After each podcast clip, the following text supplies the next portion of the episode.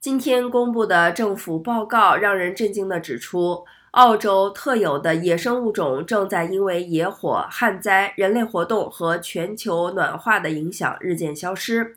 报告呼吁政府进行重大改革，保护受威胁的物种。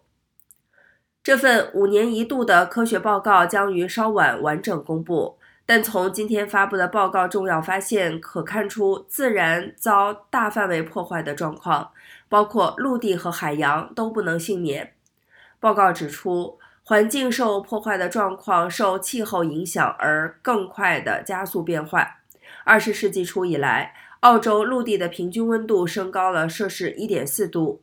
五年以来，澳洲环境保护法的受威胁物种名单又增加了两百多种具有国家重要性的动植物物种。